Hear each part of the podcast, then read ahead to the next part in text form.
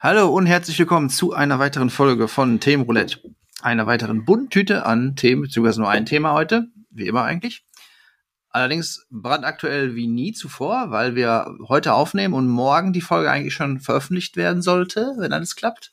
Das heißt, ähm, hier ist es nicht groß Vorproduktion mit äh, zwei Wochen warten, sondern wie gesagt, wenn ihr die Folge am Montag hören solltet, ist für euch heute erst gestern gewesen.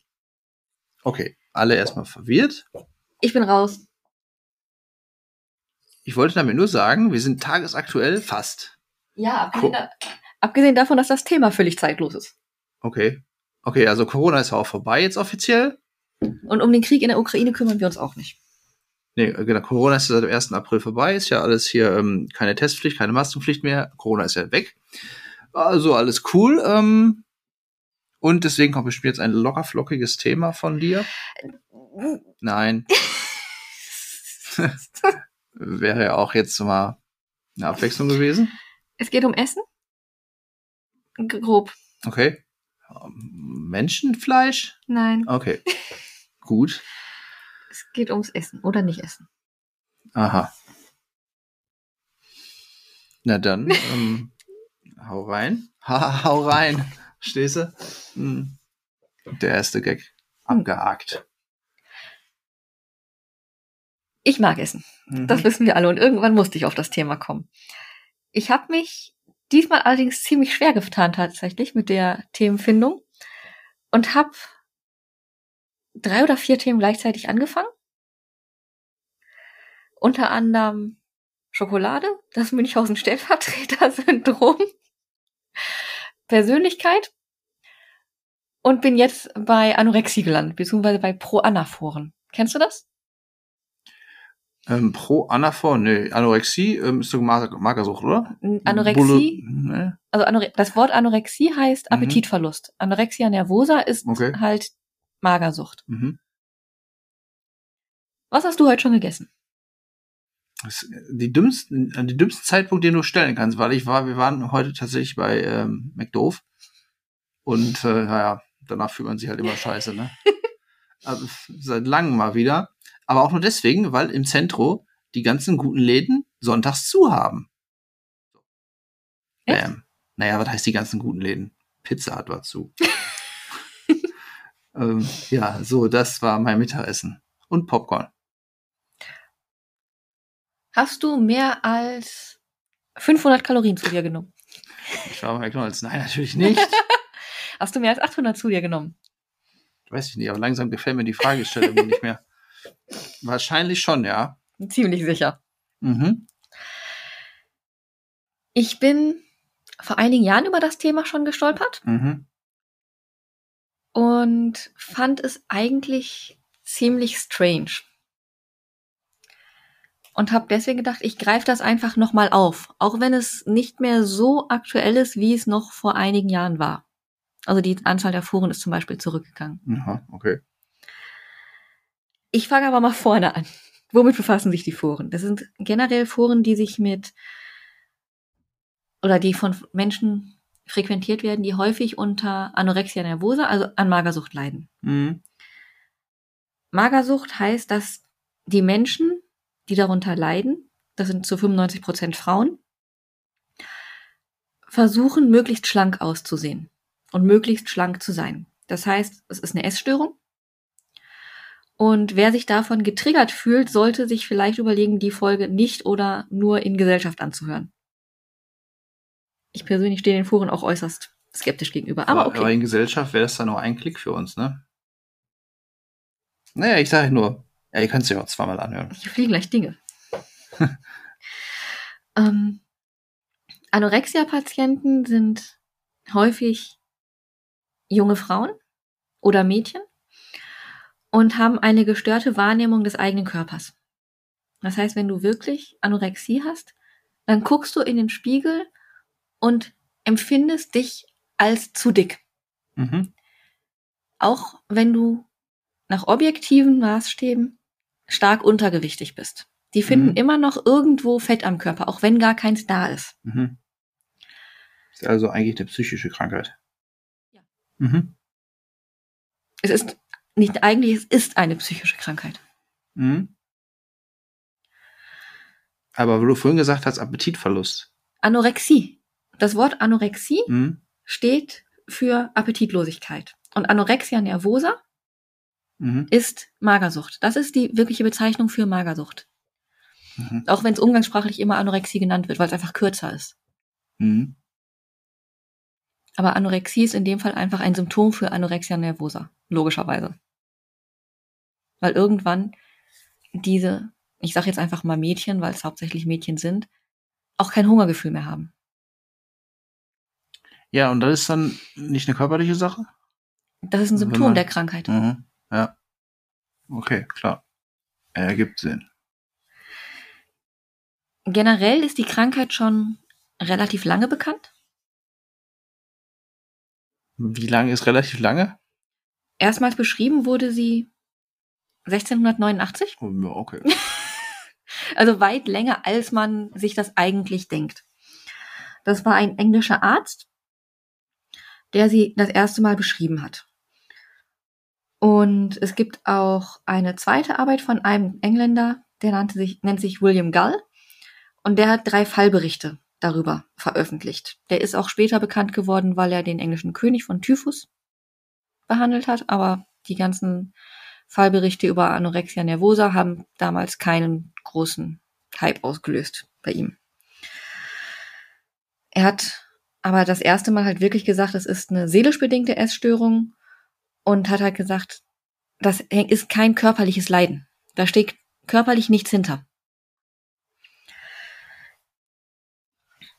Es gab einen Franzosen, der 1873 auf Basis von acht Fällen das Ganze auch beschrieben hat und der hat das Ganze Anorexia hysterica genannt.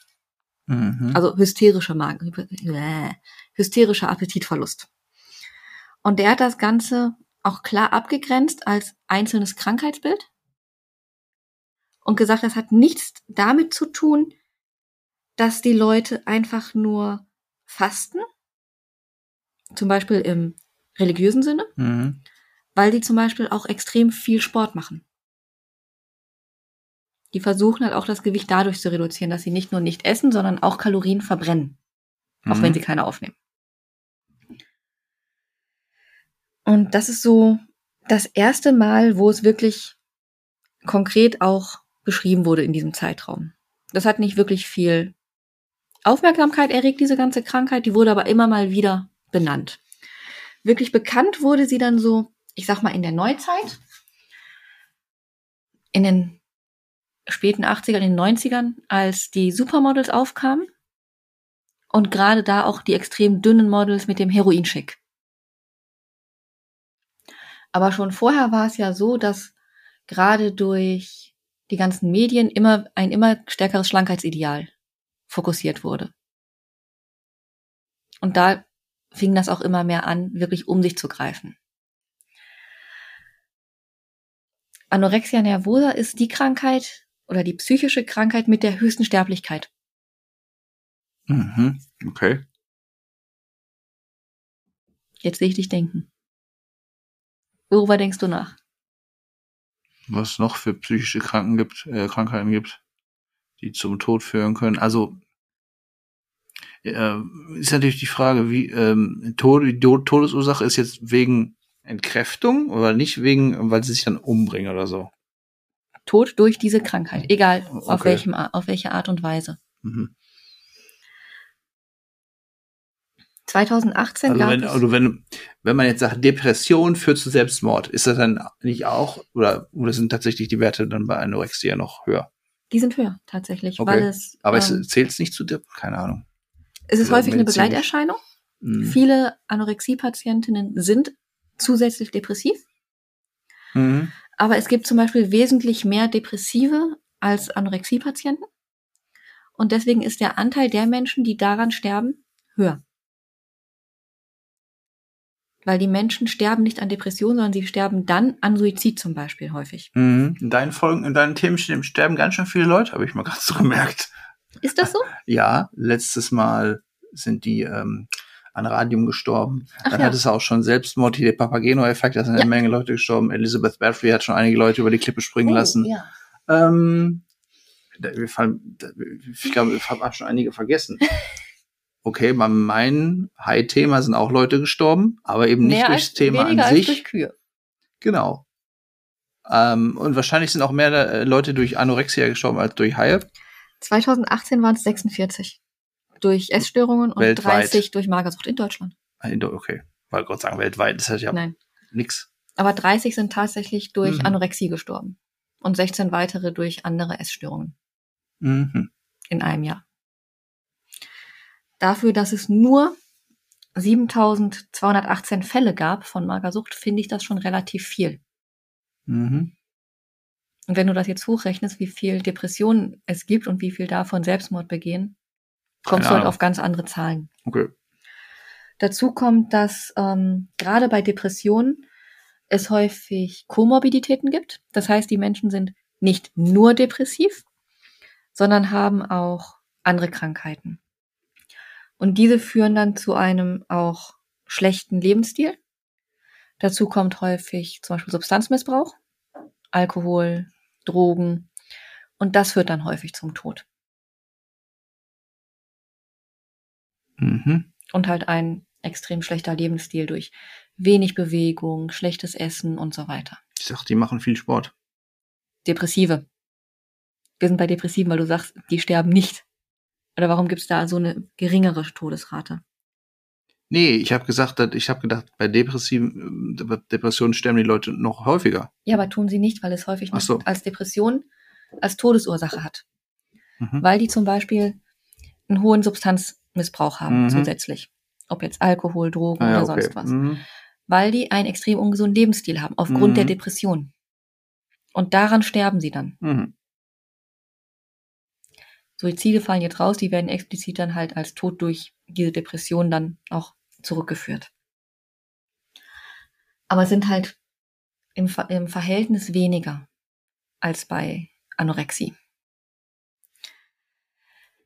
Die Frage ist jetzt, wo kommt dieses Krankheitsbild überhaupt her? Und wie kann sich das überhaupt bilden? Das ist einmal natürlich Medien. Das wird auch immer wieder genannt, wenn man mit Betroffenen spricht und sich Erfahrungsberichte durchliest und so weiter. Aber auch ein geringes Selbstwertgefühl wird häufig festgestellt, dass die Leute halt dadurch eine Bestätigung brauchen von außen und ganz massiv der Wunsch nach Kontrolle. Das Essen ist etwas, was ich kontrollieren kann. Ob ich esse oder nicht, ist etwas, was ich kontrollieren kann und ich sehe ein Ergebnis. Das heißt, man sieht sehr viel Mädchen, die wenig Kontrolle im Leben haben, versuchen sich zumindest auf diesem Gebiet eine Kontrolle zu erarbeiten. Und das geht halt dann häufig auf diesem Weg. Vielfach sind es, wie gesagt, schon Kinder und Jugendliche. Und die aktuellste Zahl, die ich gefunden habe, war von 2021. Da waren es 7274 Fälle diagnostiziert. 10.571 stationäre Behandlungen von Essstörungen generell und 65 Todesfälle durch Essstörungen. Da konnte ich aber nicht mehr rausfinden, wie viel davon jetzt durch Anorexie sind und wie viel durch andere Essstörungen. Aber wenn man mal guckt, wie das Verhältnis 2018 war, dürfte auch da ein Großteil durch Anorexie sein, Mhm. weil die einfach schlicht und ergreifend verhungert sind und dann an Multiorganversagen zum Beispiel sterben. Man verhungert aber nicht so schnell, ne? Wie 30 Tage? Das zieht sich meist über Jahre, Mhm, okay. weil sie essen ja noch was Mhm. kommen dann häufig auch zwischendurch in Therapie, dann baut sich das Gewicht wieder auf, dann baut es sich wieder ab.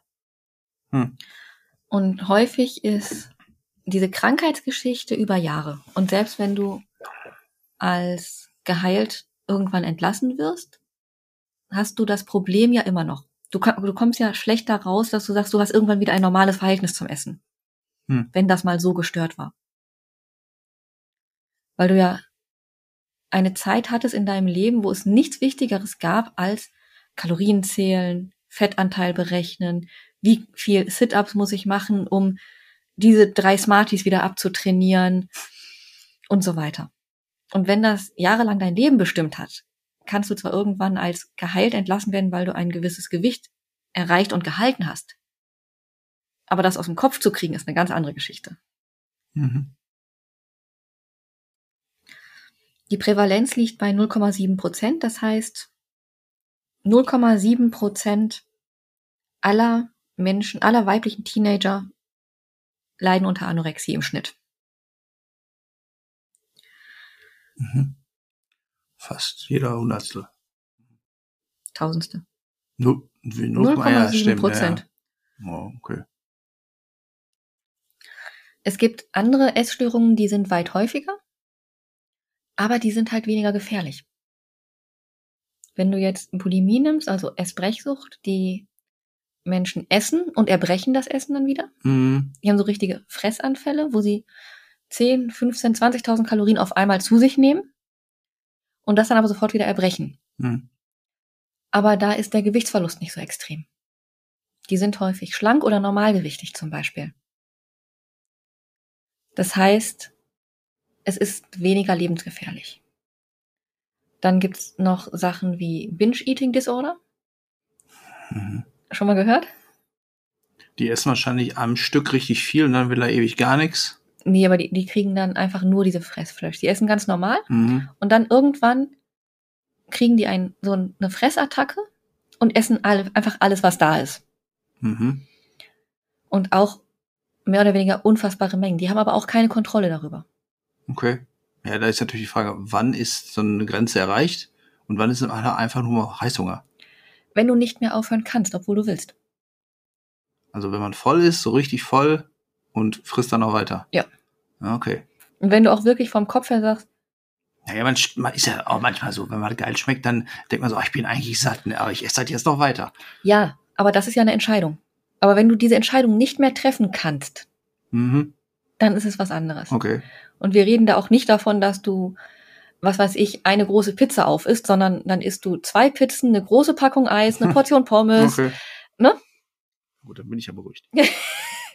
also wir reden wirklich von Mengen, die über das hinausgehen, mhm. wo man mal sagt, okay. es schmeckt gut, ich esse doch, ess doch mhm. noch ein bisschen. dann ist den danach aber bestimmt schlecht, oder? Mhm. Ja. Es geht auch meistens mit einem schlechten Gewissen einher. Mhm. Ja, habe ich heute auch schon. Es gibt selbstverständlich einen ICD-10-Code dafür. Das so. ist halt diese Klassifikation nach, wenn du, wenn du einen Krankenschein kriegst, steht da ja immer ein Code ja, drauf, ne? okay. ne? Mhm. Nach der Krankheiten einsortiert werden. In dem Fall ist es F50, das sind Essstörungen. Und F50.0 ist Anorexia nervosa. Mhm. Und die Diagnosekriterien sind. Weiß ich Bescheid, wenn ich mal einen Krankenschein in der Hand kriege. Kannst du bei Google eingeben, die sagen dir, was es ist. Ach so, ich dachte, das wäre so alles extrem geheim. Nein, du kannst. Aber warum schreiben denn dann die Ärzte dann einen Code drauf, damit der Arbeitgeber nicht sofort rauskriegt, was das ist, wenn der er Arbeitgeber sowieso sieht es doch sowieso nicht. Auf dem Schein für einen Arbeitgeber steht es nicht drauf. Echt nicht? Nein. Okay. Du kriegst drei Scheine, einer davon ist kürzer, das ist der für den Arbeitgeber. Ach so. Ah. Ich, ich dachte, da wäre der identische Schein Nein. alles. Also, okay. Tja, dann Pech gehabt. Und ähm, sie schreiben es vor allem deshalb drauf, weil es einheitliche Abkürzungen sind, die überall gelten. Ich dachte, sie schreiben Code drauf, damit der Arbeitgeber nicht sofort checkt, was es ist. Nein, der kriegt sowieso nicht. Okay. Aber wenn man es googeln kann, dann ist das ja wirklich nicht gerade so geheim, der Nö. Code. Ich google meine immer. Okay. Damit du auch weißt, was der Arzt sich da aber diagnostiziert hat? Okay. Hast du schon mal eine Diskrepanz festgestellt?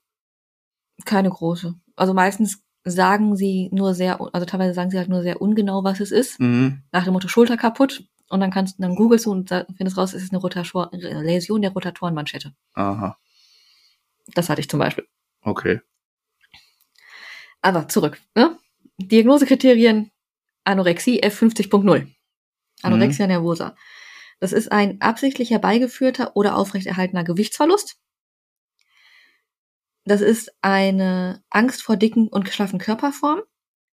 Eine spezifische Körperpsychopathologie. Das heißt, dieses Körperschema-Bild, das sie was halt nicht richtig ist.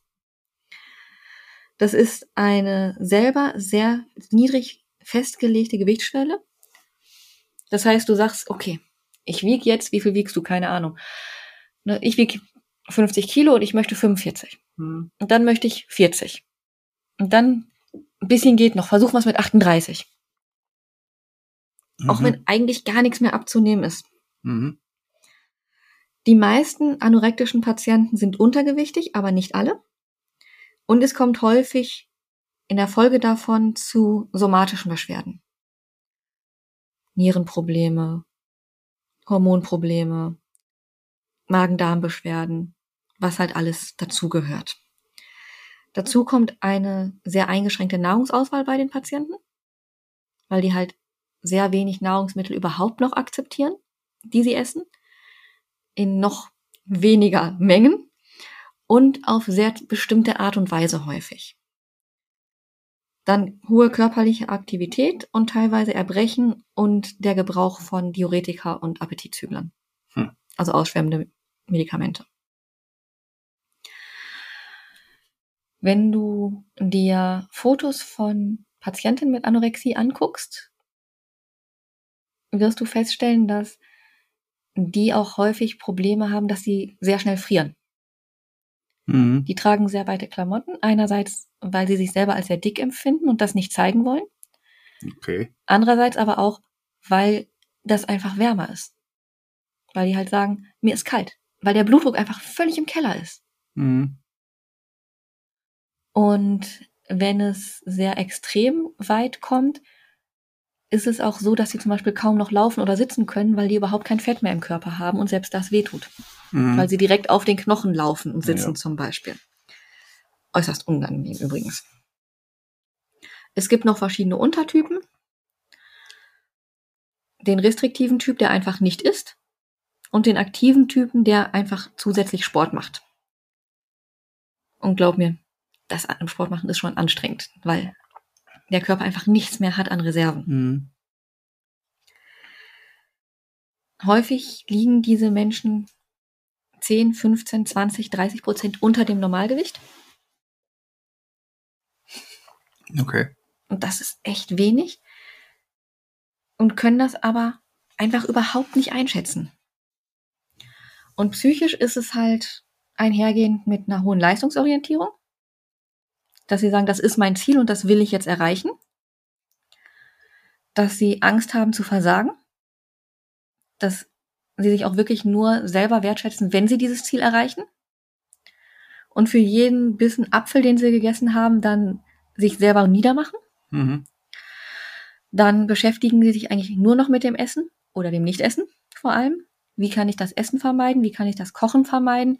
Wie kann ich jetzt dafür sorgen, dass etwas, was ich esse, noch weniger Kalorien hat?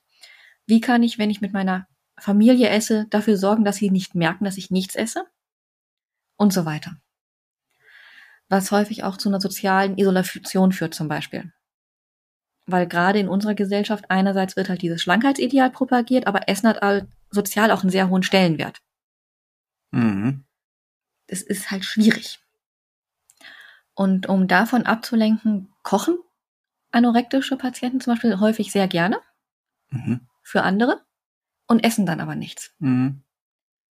Aber die riechen das zum Beispiel sehr gerne und die beschäftigen sich ja so oder so mit dem Essen.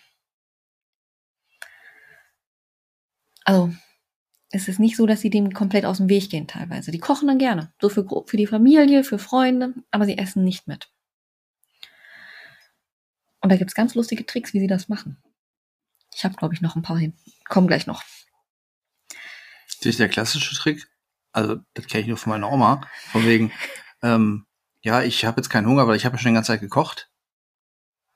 Ja, aber das funktioniert ja Also auch ich war nicht jetzt immer. nicht anorektisch, aber das ist ja die klassische Ausrede, ne? Ja, ich esse es, ich habe die schon. ich habe beim Kochen Essen- immer probiert, ne? Ja, oder einfach so vom Geruch oder ist man Mhm. dann schon satt?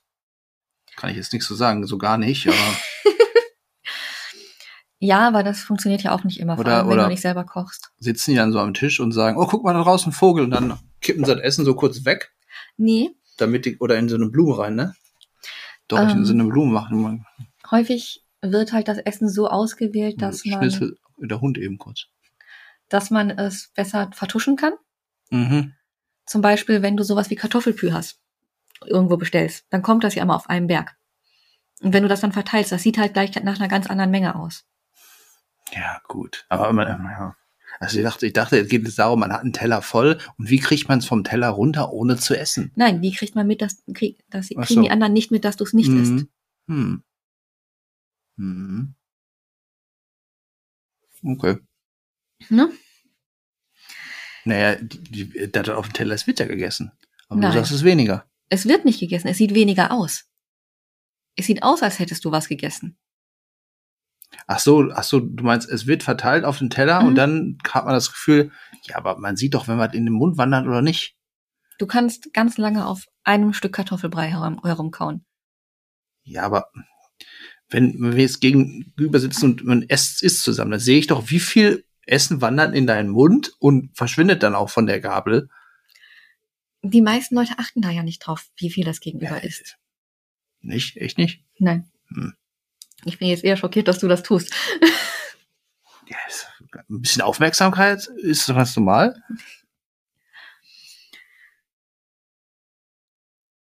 Auf jeden Fall haben die da verschiedene Tricks, wie sie das machen. Mhm. Ich habe mir auch mal wieder diverse Studien durchgelesen.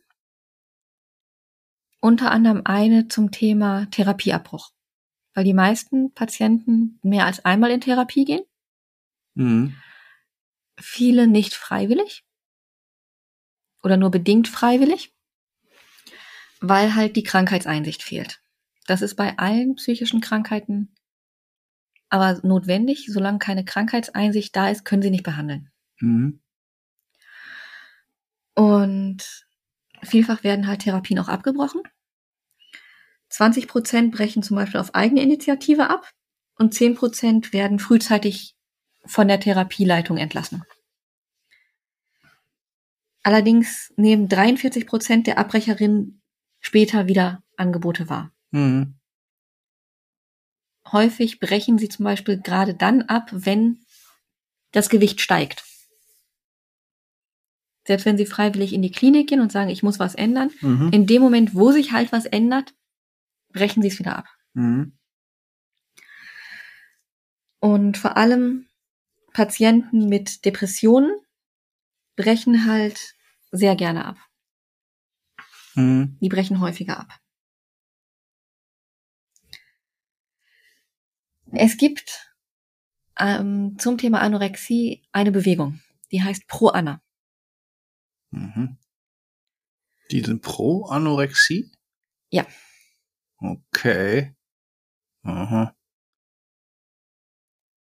Die setzen Anorexie mit einigen Begriffen gleich wie federleicht, zerbrechlich, zart, rein, anmutig, aber auch sowas wie willensstark, durchsetzungsfähig.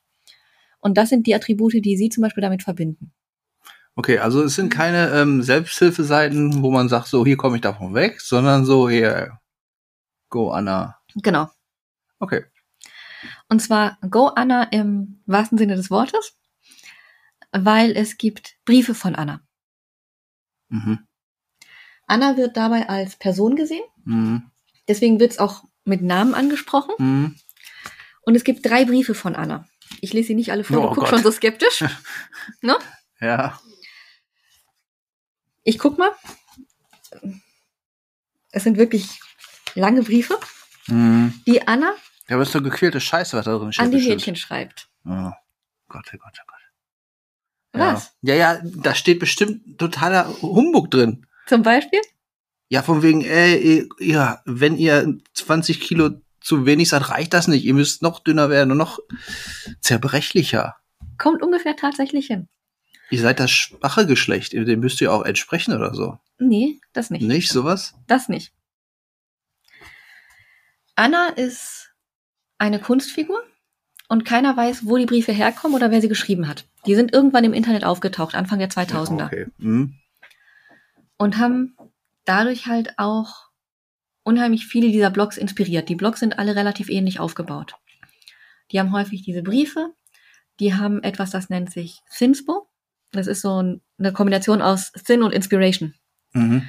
sind viele Bilder von extrem dünnen Mädchen, Mhm. Magersüchtige, aber auch Celebrities zum Beispiel. Mhm. Und das sind häufig Tipps und Tricks, wie man Gewicht verliert. Und es sind häufig Foren. Mhm. Ich guck mal einfach quer durch die Briefe, was da Schönes drin Ja, steht. hast du ein Best-of oder so? Oh, Ich hab- du hast ja doch übrigens, ich, das sehen ja unsere Hörer gerade nicht, die Briefe sind auf dem roten Hintergrund ausgedruckt. Ich hoffe mal, dein Druckerpatron ist danach sowas von leer. Also, wie kann man das denn so ausdrucken? Es kam so aus dem Drucker. Oh Mann. Ja. Dein Drucker hat Anorexie. Und zwar mit Tinte. Mein Name, oder wie ich von den sogenannten Ärzten genannt werde, ist Anorexie. Mein vollständiger Name ist Anorexia nervosa. Aber du kannst mich Anna nennen. Ich hoffe, wir werden gute Freunde. In nächster Zeit werde ich viel Zeit in dich investieren und ich erwarte das Gleiche von dir. In der Vergangenheit hast du mitbekommen, wie deine Lehrer und Eltern über dich sprachen. Du bist so reif, intelligent, gibst immer alles und in dir steckt so viel Potenzial. Wohin hat dich das gebracht, wenn ich fragen darf? Nirgendwohin. Du bist nicht perfekt. Du strengst dich nicht genug an. Und darüber hinaus verschwendest du deine Zeit mit lauter unnützen Dingen wie Zeichnen oder ins Kino gehen. Dieser Luxus wird dir in nächster Zeit nicht mehr gestattet sein. Deine Freunde verstehen dich nicht. Sie sind nicht ehrlich. Früher, als die Unsicherheit an deinen Gedanken genagt hat, hast du sie gefragt, sehe ich fett aus? Und sie haben geantwortet, nein, natürlich nicht. Du wusstest, dass sie lügen. Nur ich sage dir die Wahrheit. Deine Eltern. Lass uns nicht so weit gehen. Du weißt, dass sie dich lieben und für dich sorgen. Aber die Sache ist die, dass sie deine Eltern sind und verpflichtet sind, so zu handeln. Ich werde dir ein Geheimnis verraten. Tief in ihrem Innern sind sie von dir enttäuscht. Aus ihrer Tochter, mit all ihrem Potenzial, ist ein fettes, faules Mädchen geworden, das alles, was es hat, nicht verdient hat. Aber du bist gerade dabei, das zu ändern. Ich erwarte eine ganze Menge von dir. Du darfst nicht viel essen. Es wird langsam anfangen. Reduzierung der Fettaufnahme, Lesen der Nährwertangaben. Frittiertes und Junkfood werden weggelassen. Für eine Weile wird die Übung einfach sein. Etwas laufen, vielleicht ein paar Crunches und Sit-ups. Nichts Schweres. Verliere vielleicht ein paar Pfund. Nimm etwas Fett aus diesem Bottich, den du Bauch nennst. Aber es wird nicht lange dauern und ich werde dir sagen, dass es nicht genug ist. Ich werde von dir erwarten, deine Kalorienaufnahme zu verringern und gleichzeitig mehr Übungen zu machen. Und mit rasenden, jetzt, ich spring mal weiter, sonst kommen wir hier, werden wir hier nicht fertig, ne? Ja, das kommen nämlich noch einige Seiten. Du musst, ertra du musst es ertragen, weil du dich mir nicht widersetzen kannst. Ich fange an, mich in dir einzunisten. Ziemlich bald bin ich immer bei dir. Ich bin da, wenn du morgens aufwachst und zur Waage rennst. Die Zahlen werden beides sein. Freund und Feind. Und mit rasenden Gedanken betest du, sie mögen niedriger sein als gestern oder am letzten Abend. Du siehst mit Schrecken in den Spiegel, du kneifst dir in das Fett, das da ist und lächelst, wenn du über Knochen streichelst. Ich bin da, wenn du deinen Tagesplan gestaltest. 500 Kilokalorien und zwei Stunden Sport. Ich bin diejenige, die ihn für dich ausknobelt und spät abends jetzt werden meine Gedanken und deine Gedanken eins. Meine Ziele werden deine Ziele sein. Disziplin und Selbstbeherrschung. Schlage auf diesen fetten Bauch, verdammt. Gott, du bist so eine fette Kuh. Wenn es Zeit fürs Essen wird, sage ich dir, was zu tun ist. Mache einen Teller mit Kopfsalat, der aussieht wie ein Festmahl für einen König. Reich das Essen herum. Lass es aussehen, als hättest du etwas gegessen. Kein Stück wirst du essen. Willst du die Kontrolle verlieren? Willst du wieder die fette Kuh werden, die du mal warst? Diese perfekten, verzichtenden Models mit den weißen Zähnen. Models mit Perfektion, die dich von den Seiten der Hochglanzmagazine ansperren. Du wirst nie so schön sein wie sie.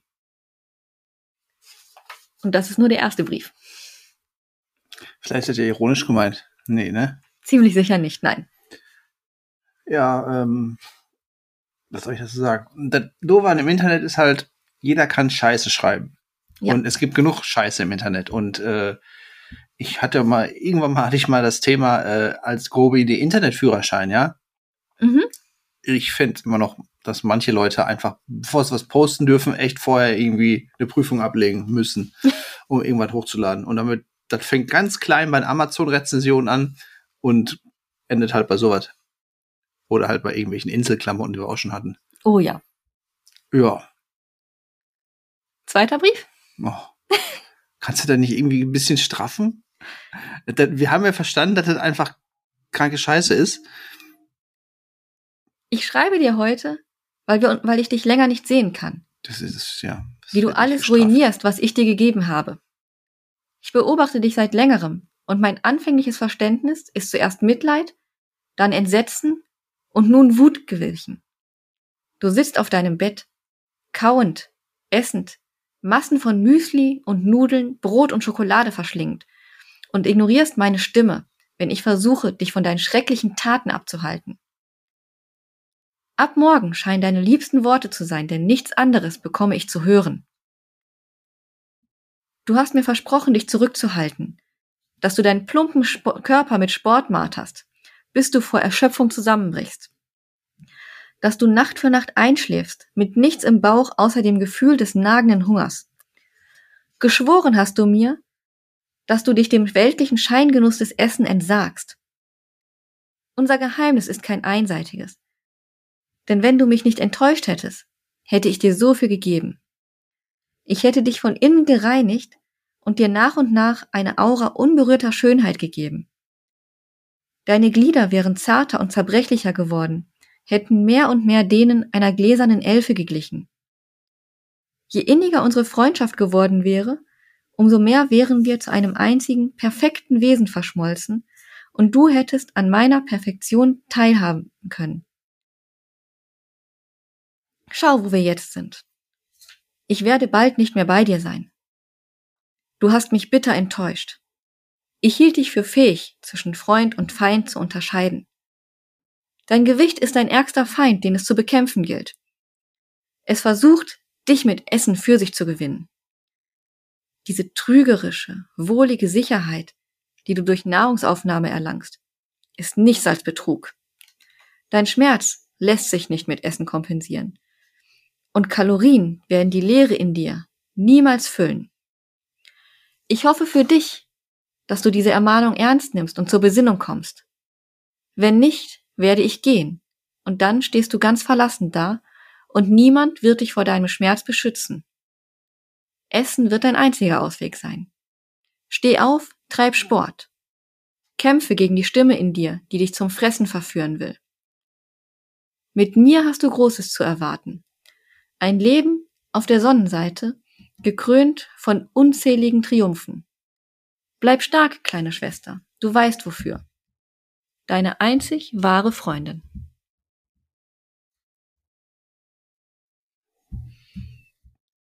Okay. Und diese Personifizierung ist es halt, die es so schwierig macht. Du siehst halt, dass es eine starke emotionale Komponente gibt, Mhm. die die Briefe aufbauen. Also bei mir kommt die emotionale Komponente nicht an. Wahrscheinlich, weil du etwas älter bist und etwas gefestigter in deiner Persönlichkeit? Ja, sagt man so. Sagt man so. Hm. Du musst dir halt überlegen, das sind 12, 13-jährige Mädchen, die extrem unsicher sind. Ja, aber da, ja, ist schon klar. Ähm, aber da müssen sie ja wirklich nur einfach äh, Fernsehen anmachen und äh, irgendwelche äh, Hefte lesen, dann hast du das ja auch. Das schon. Du brauchst halt nicht mal solche Briefe. Aber die Weil es Briefe, persönlicher ist, ja, Genau. ist schon klar. Hm, aber ist auch anonymer, ne? Muss man dazu sagen. anonymer in welcher Hinsicht? Naja, du weißt ja überhaupt nicht, wer sagt mir das denn? Aber das ist etwas, was die nicht, was die sich zu Herzen nehmen. Echt? Okay. Ja. Meinst du? Ja. Mhm. Das ist ja das Problem an der Sache. Weil es dann halt wirklich jemand ist, der sich um sie kümmert, der sagt, du bist mir wichtig. Ja, aber das ist ja keine, keine reale Person, die das sagt. In den Briefen nicht, aber in den Foren, die dann auf diesen Seiten sind. Mhm. Na gut. In den Foren hat, hat sich herausgestellt, dass es verschiedene Strömungen gibt, die halt in dieser Pro-Anna-Bewegung sind. Mhm. Und die einen sagen halt, ich muss mal eben gucken, wo ich das jetzt schon wieder aufgeschrieben habe, dass ähm, sie auf diese Art mit ihrer Krankheit umgehen können, dass sie halt wissen, dass sie krank sind, Mhm. aber das der einzige Weg ist, mit der Krankheit umzugehen. Eine andere Gruppe sagt, das stimmt nicht, Anorexie ist keine Krankheit. Es ist ein Lebensstil. Das ist etwas, wofür ich mich frei entscheide. Für eine Krankheit entscheide ich mich nicht. Mhm. Womit sie übrigens auch eines der Diagnosekriterien erfüllen, was die mangelnde Krankheitseinsicht ist. Mhm. Aber darüber kann man, glaube ich, lange diskutieren. Ja. hm. Hm? Ich will jetzt gar nicht kritisch sehen, aber ähm, wer diagnostiziert denn, das sagt, das ist, die, das ist eine Krankheit? Ja. Und wenn die sagen, es ist ein Lebensstil, das ist so wie, ich sag mal ganz früh, jetzt mal ganz äh, spitz gesagt, ganz früh wurde auch gesagt, ja, Homosexualität ist auch eine Krankheit. Ähm, wie kann man denn eigentlich, Der Unterschied dazu ist, das ist etwas, wozu, du, wozu dagegen du dich nicht entscheiden kannst. was jetzt? Homosexualität. Ja, und die Anorexia-Patienten können sich Einige, entscheiden. einige sehen es als Diät, die kommen halt wirklich in diese Foren, weil sie da als, weil sie darüber abnehmen wollen und verlassen diese Foren auch wieder. Mhm. Das wäre eine dritte Gruppe. Die entscheiden sich halt wirklich. Aber wenn du dich, warte mal, wenn du dich nicht entscheiden kannst, ist es keine Krankheit. Doch, dann ist es eine psychische Krankheit. Du entscheidest dich doch auch nicht für hast- Depressionen. Weil du hast gerade gesagt, wenn du dich nicht entscheiden kannst, ist es eine Krankheit. Aber gegen Homosexualität kannst du dich auch nicht entscheiden. Nein, aber es gibt einige, die sich dafür entscheiden. Und trotzdem ist Anorexie eine Krankheit. Ja, okay. Gut. Ja, ja, ich sehe es ja auch so, aber ähm, ich wollte einfach nur wissen, wer sagt, das ist eine Krankheit. Weil das kann ja auch sein, dass es, wie gesagt, früher gab es auch Sachen, die wurden als Krankheit diagnostiziert und ähm, war ja auch Humbug. Da gibt es ähm, zwei große Gruppen. Die einen schreiben das ICD-10-Manual, die andere das DSM. Ich glaube, sie sind inzwischen bei sechs. Das ist das internationale Manual für psychische Krankheiten. Das sind vor allem Ärzte, um das klar zu machen. Ja, im Mittelalter haben auch Ärzte gesagt, äh, Sachen, die nicht stimmten. Nee, das war die Kirche. Ja, okay. hm. Das war eher die Kirche. Naja, gut. Ähm, auf jeden Fall geht es ja darum, dass es auch ein extrem selbstgefährdendes Verhalten ist. Ja, okay, ich glaube, da vielleicht kann man es daran festmachen, dass wenn es einen schadet, dass es das dann als Krankheit diagnos- diagnostiziert wird. Okay. Weil es ist halt extrem selbstgefährdend. Hm. Da können wir ja nun mal nicht drum rum. Und es gibt halt auch religiöse Bezüge, teilweise, die halt sagen, das ist für mich eine Religion. Hm. Und die beziehen sich zum Beispiel darauf, dass in alten historischen Aufzeichnungen auch früher Frauen gab, die zum Beispiel gesagt haben, sie ernähren sich nur von Hostien oder von nichts. Und die Mhm. zum Beispiel auch häufig heute als anorektisch klassifiziert werden. Mhm. Das waren damals aber zum Beispiel irgendwelche heiligen Frauen. Mhm. Prinzipiell wird unterschieden zwischen zwei Varianten, nämlich Menschen, die gelernt haben, mit dieser Krankheit zu leben. Also mit Anorexie zu leben und einer Gruppe, die nennt sich ATTA, Anorexia Till the End, Mhm. die halt versuchen immer noch weiter abzunehmen, bis halt wirklich irgendwann der Tod eintritt. mhm. Das wird aber bewusst in Kauf genommen. Dann haben die aber nicht ähm, den Ansporn, dass sie ein Schönheitsideal entsprechen wollen, oder? Das Ziel ist es, möglichst wenig zu wiegen. Und Ja, der, Tod ist, ist- der Tod ist ein Nebeneffekt. Der mögliche Tod ist ein Nebeneffekt. Ja, aber was ist der, was ist der Payoff dann, wenn man ähm, so viel, so wenig wiegt wie möglich? Ist das eine Art Competition? Ja. Also, oder denken die dann so, wenn das jetzt religiös wäre, von wegen, ja, danach kommt man dann in den Himmel. Nein, aber das Oder ist das also, wenn du mehr als Schönheitsideal. 20 wiegst, kommst du nicht, passt du nicht durch die Himmelstür. Oder? Das ist das Schönheitsideal, was sie haben. Möglichst Ah, schlank zu okay. sein, kein Fett am Körper zu haben. Das Problem ist, der Körper braucht Fett. Ja, aber das ist ja noch ein Unterschied, wenn du sagst, ja, ich will mein, mein Schönheitsideal ist wirklich nur, was weiß ich, 30 Kilo zu wiegen und die anderen sagen, ich hungere mich tot. Die sagen nicht, sie hungern sich tot. Sie sagen, bei 30 Kilo, ein Kilo geht noch. Ach so, ich dachte, du hast gesagt, ihr Ziel ist es, daran zu sterben. Nein, das Ziel ist es, Okay. möglichst wenig zu wiegen. Der Tod wird billigend in Kauf genommen. Mhm, okay. Das ist was anderes. Hm. Die haben kein Ende. Mhm. Ja gut, das sind aber mit Sicherheit nicht viele, oder? Das ist die Minderheit. Mhm. Viele versuchen halt irgendwann sich damit zu arrangieren. Mhm. Die werden immer untergewichtig bleiben. Die werden auch nie ein normales, eine normale Beziehung zum Essen haben. Aber sie versuchen halt nicht immer noch weiter, noch weiter, sondern versuchen es halt irgendwie wieder da rauszukriegen. Es gibt sogar Armbänder, an denen die sich erkennen können, aber die darf man bei eBay nicht mehr kaufen. Okay. Rote Perlenarmbänder. Und die heißen dann, ich habe Anorexie und bin stolz drauf. Nee, ich bin pro Anorexie. Es gibt, die, es, Ja, es gibt das gleiche auch so. für in Blau für Bulimie, in Violett für selbstverletzendes Verhalten, in Schwarz für Depression. Aber schwarze Perlenarmbänder tragen doch oft das Leute, oder? Ja, aber Ja. trotzdem gibt es sie halt. Ah, okay. Und Grün gab's auch noch. Äh, ich, irgendwie, ich glaube, eine Farbe gab's für Ich bin in Therapie. Mhm. Auf jeden Fall gab's da verschiedene. Und ich habe eine Studie gefunden, die sich damit befasst, warum diese Menschen sich in den Foren bewegen. Mhm. Ja, weil sie Gleichgesinnte treffen wollen. Tatsächlich.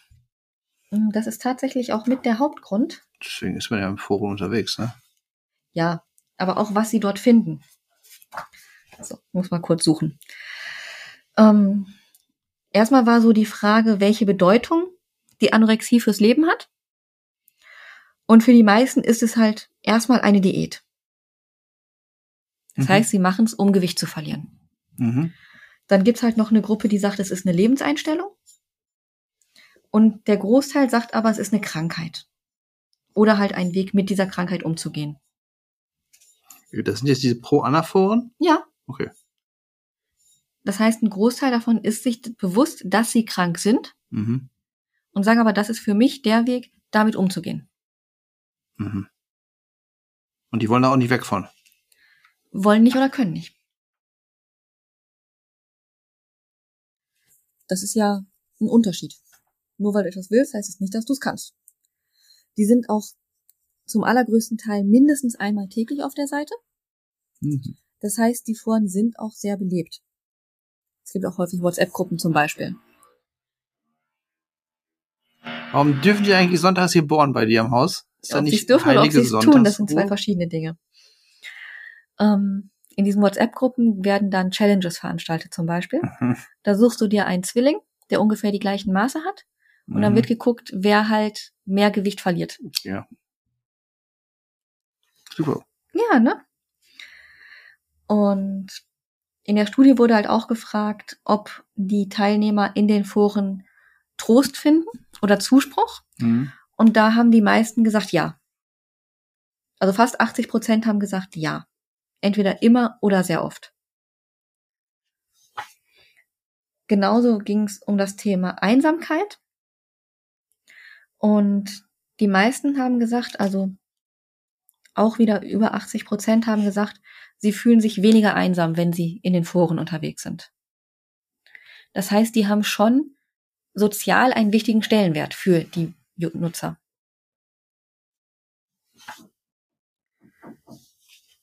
Das sollte man einfach nicht unterschätzen. Irgendwas habe ich hier verloren. Da.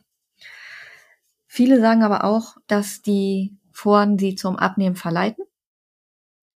Allerdings steht hier gar nicht so viel, wie ich gedacht habe. Genauso wie wenn es um die Reduzierung des Wunschgewichtes geht, sagen 64 Prozent, das Wunschgewicht ist gleich geblieben. Ich glaube aber, dass das auch eine Antwort ist, die viel mit sozialer Erwünschtheit zu tun hat. Mhm.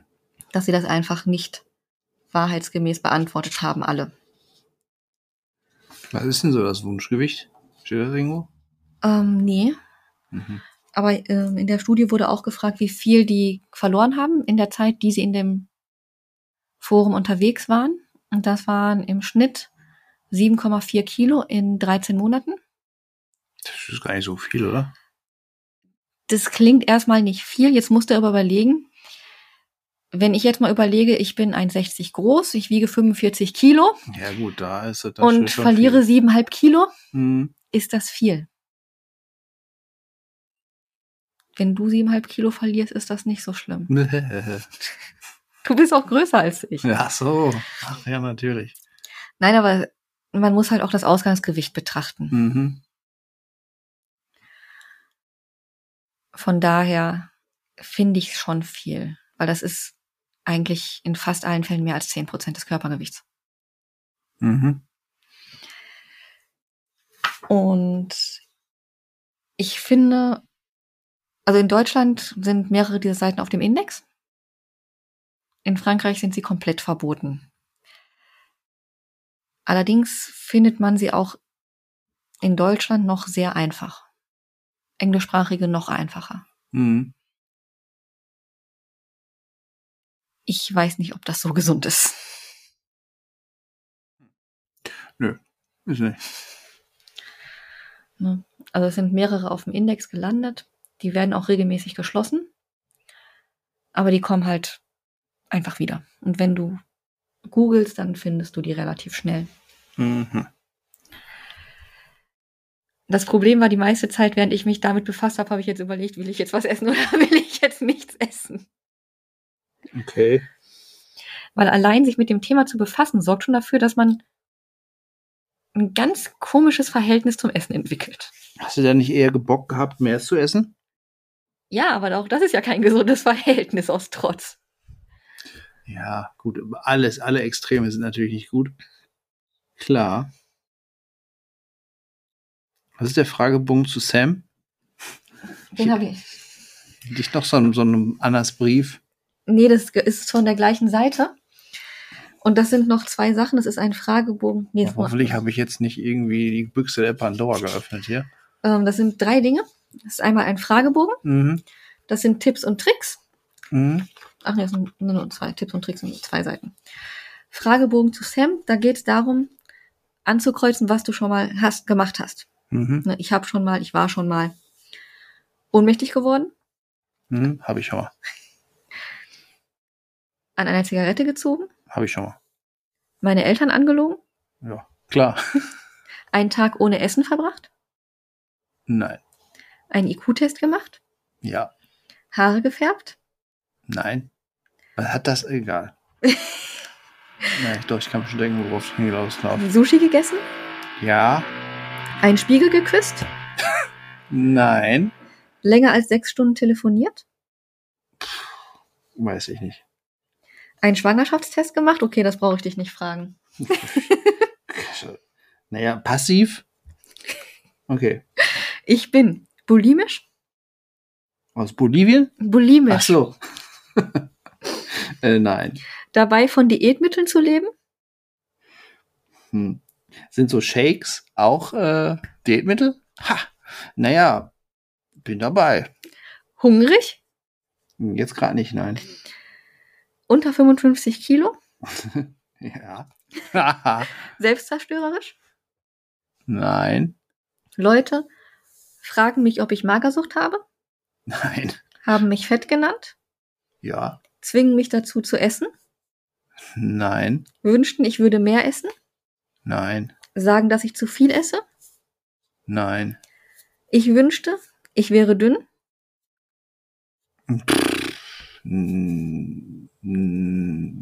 Weiß, naja, dünn ist natürlich, dünn ist natürlich eine Interpretationssache, ne? Dünn ist schlimmer als schlank eigentlich sozusagen, ne? Also das heißt schlimmer, aber ne, dann nicht. ich wünschte, ich müsste nicht essen, Ich wünschte, ich müsste nicht, nee, ich- nee. ich würde unter 40 Kilo wiegen, Nein, ich liebe es, hungrig zu sein, nein. ich liebe grünen Tee, Naja, von Liebe würde ich jetzt nicht sprechen. aber ist okay. Grüner Tee. ich liebe es, Essen ablehnen zu können, Mm, Nö. ich bin größer als 1,75, Jein, weil ich bin nur 1,75. ich habe viele Narben, Nein, ich würde eine Schönheits-OP machen lassen, nein, ich habe Sommersprossen, nein. Also, wie viel kommen denn da noch? das sind, das sind immer nur so Auswahl aus verschiedenen Punkten. Ja, okay, ich habe keinen Bock mehr. Ich dachte, da kommen noch ein paar, weiß ich nicht, noch abgefahrenere Sachen. Außer habe ich keinen Bock, hier einen Seelenstriptease zu machen. Ich mache, das reicht jetzt. Okay, reicht. Schade, jetzt kommt noch deine weibliche Seite, deine männliche Seite. Okay. Nö, hier brechen wir ab. Wir sollten, wir sollten so eine Paywall machen, ne? Wer jetzt, wer da weiterhören will, der muss dafür blechen, Leute. Und das zweite ist Tipps und Tricks. Ja. Viel trinken, Mhm. Tee oder schwarzen Tee, äh, Tee oder Als Wasser. Diättipps sind die ja vielleicht auch nicht schlecht. Mhm. Aber wenn man es übertreibt, ja. Ja. Möglichst auf Kohlehydrate verzichten. Ja, bla bla. Traubenzucker Essen oder nicht essen? gegen, Frei gegen Fressattacken. Okay. Ah. Kartoffeln Boah, machen Alter. satt und entwässern. Mhm. Besonders Tütensuppen sind meist kalorienarm. Instant-Suppen haben aber wesentlich mehr Kalorien. Okay. Skittles schmecken sehr intensiv und haben nur 4 Kilo Kilokalorien das Stück. Hm, hab ich noch nie gegessen, so ein Ding. Tic Tacs, besonders die weißen, helfen mit 2 Kilokalorien das Stück gut gegen Fressattacken. Und die Orangen sind ja auch so eine Art Obst. So eine. Art. Mhm. Corny Free Schoko gegen unstillbaren Schokohunger. Oh, wir machen Werbung ohne Ende. So oft es gibt aber selbst Free Zähneputzen. Schoko, selbst da sind Kalorien drin, Leute. Aber weniger. Mit dem Zähneputzen ist ein guter Trick. Ja, Früh abends Zähne putzen. weil man sich den winzigen Geschmack nicht durch Essen verderben will. Ja, ja. Das ist gut. Und zu guter Letzt, eins habe ich noch. Es gibt einen Fragebogen, Noch ein ein. diagnostisches Tool. Das ist ein psychologischer Fragebogen. Hm, klingt langweilig. Ich werde nicht 32 Fragen mit dir durchgehen. Mhm. Aber ich, den kannst du nachher mal machen. Ich habe ein Auswertungstool dafür. Und dann ist die Antwort, ist man anorektisch oder nicht? Ja, den brauche ich nicht machen. Ich bin nicht anorektisch. Aber da geht es zum Beispiel um andere Fragen. Die Fragen sind komplett anders. Langeweile ist mir unerträglich. Von gar nicht bis sehr stark. 0 bis 5. Mhm. Oder wenn ich anfange zu essen, kann es vorkommen, dass ich kaum ein- einen kaum zu beherrschenden Impuls verspüre, mich vollzuschlagen. Kann Passieren, ja. Im Vergleich zu anderen bin ich recht gewissenhaft und gründlich bei allem, was ich tue. Das ist wieder so eine doofe Frage, weißt du, im Vergleich zu anderen. Mhm. Das sind so typische Einstellungstestfragen, wo du denkst so, komm, was soll das? Ich bin angespannt und unruhig. Wenn ich etwas beginne, habe ich das Bedürfnis, alles perfekt und genau zu machen. Das ist original Einstellungstestfragen, die mache ich in der Woche zwei bis dreimal die Dinger. Leider. Also, au- außer jetzt ähm, mit den Fressattacken, die kommen jetzt da nicht drin vor, aber sonst. Gelegentlich verhandle ich über mein Essen. Ich esse dies, wenn ich jenes nicht essen brauche. Mhm. Ich fühle mich stumpf und leer. Mhm. Also das sind halt Psycholo ist ein psychologischer Fragebogen, mit dem halt geguckt werden kann, ob Anzeichen für eine Anorexie bestehen. Und die Fragen sind ja schon ganz anders als die, die in einem anderen Fragebogen sind. Ja, die anderen, ich esse gern, ich habe mal Sushi gegessen, okay, da ist es wahrscheinlich wissenschaftlich nicht gerade hochkarätig. Ja, ich habe Sommersprossen. Ja. Ja, okay. Da geht's um das klassische Schönheitsideal bei den Sommersprossen. Sind die Sommersprossen gut oder nicht? Aber manche finden die da auch niedlich. Ja. Okay. Mhm. Auf jeden Fall fand ich das Thema mal ganz spannend. Ja, aber ich habe gedacht, du redest vielleicht mehr darüber, ähm, ob es gesellschaftliche ähm, Ursachen gibt für Anorexie vielleicht eher. Unterschiedlich. Also ich habe einiges gelesen und viele fangen halt oder rutschen da halt mehr oder weniger zufällig rein, weil sie halt abnehmen wollen, um dem gängigen Schönheitsideal zu entsprechen. Ja, und das nicht umdreht um eine gängige Schönheitsideal, Genau. was durch die Medien verbreitet Und das wird. ist halt sehr häufig mit einer der Auslöser. Aber häufig nicht der einzige. Es ist nicht so, dass alle irgendwelche Traumata zu verarbeiten haben, gar nicht. Mhm. Ähm, das ist häufig mehr dieses Kontrolle haben. Vor allem ist das gängige Schönheitsideal ja nicht, dass man so dürr ist, dass man, weiß nicht, sich hinter einem, hinter einem Ast verstecken kann. Das ist ja gar nicht das Schönheitsideal. Also wenn das Schönheitsideal, sag ich mal, schlank ist, sag ich mal, dann wollen die doch immer noch weniger. Ja, das fängt aber mit dem gängigen Schönheitsideal an und dann Mhm. stellst du fest, du hast Kontrolle über etwas. Mhm. Und das ist dann so. das, wo es abdriftet. Na, die haben offensichtlich nicht die Kontrolle über etwas. Aber es fühlt sich so an. Mhm. Und die haben Kontrolle darüber, was sie essen. Nämlich nichts. Hm. Nein, es fühlt sich so an, wie die Kontrolle zu haben. Mhm. Das ist der Punkt.